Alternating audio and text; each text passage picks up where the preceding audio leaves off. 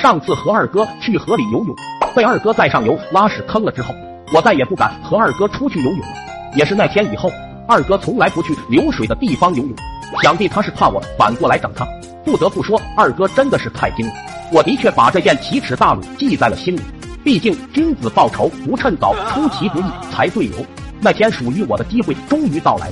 他的一个小伙伴找他去水库游泳，我一路尾随他们，准备用最低级的手法来整他，那就是拿走他的衣服。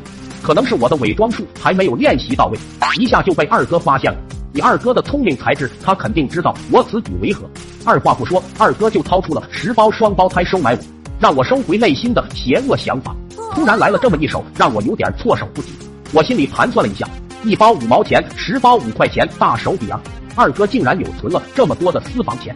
于是我一本正经的说了一句：“既然二哥这么大方，那小弟我就却之不恭了。二哥尽情的去玩，小弟绝不打扰一下。”这里我要郑重的解释一下，并不是那区区十包辣条让我心动，而是我觉得做人嘛就要大度，毕竟是兄弟，怎么能那么小肚鸡肠？你们说对吧？到了水库，二哥他们脱衣解裤扑到水库，我在岸上甚是无聊，就想用起了辣条。农村有一句土话叫做“叫花子割不了隔夜石”，我感觉这句话非常对，就是形容我的还割还隔夜。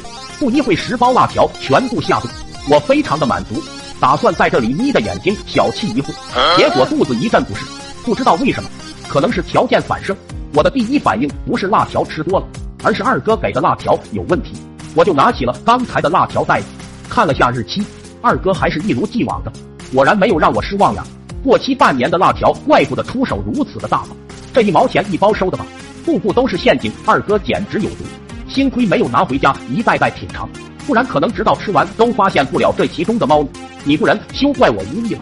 我拿起二哥的短裤，拉下裤子就往里面倒，然后用棍子把粘稠物全部在内裤里面扶平。那期间有多惊险、刺激、艰难，我就不过多的描述了。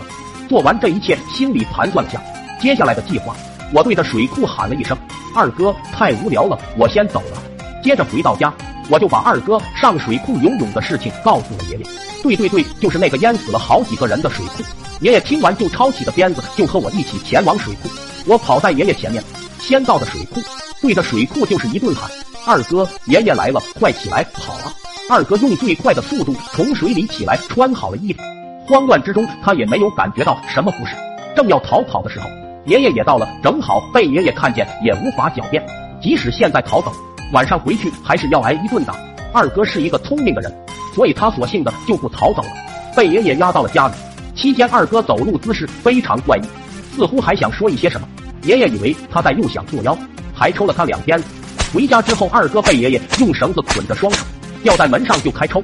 我在旁边看着，真是天道轮回啊！二哥，你也有今天啊！我心里想着。话说爷爷下手也没有留情，本来夏天衣服都很薄，那一鞭鞭的下去，感觉衣服好像都被抽烂了。抽着抽着，就有一股屎味传了过来，一闻我都知道咋回事。于是我就对爷爷说：“爷爷啊，别抽了，你看二哥屎都吓出来了。”爷爷一身正气，为人刚正不阿的那种感觉，一听我的话就就更愤怒了。你个怂孙啊，我们家还没出过这么怂的人呢，我这还没几鞭子呢，你这屎都吓出来了，以后还能干成啥事？说着抽的更狠了。就这样，伴随着鞭子声和阵阵屎臭，二哥不知道被爷爷抽了多久。和我上次被老爸抽不同的是，我被抽完后可以直接躺在床上，二哥则需要自行洗去裤裆里面那邪恶的粘稠。鞭子上加上水，那感觉想必他一定很酸爽吧？哈哈哈哈。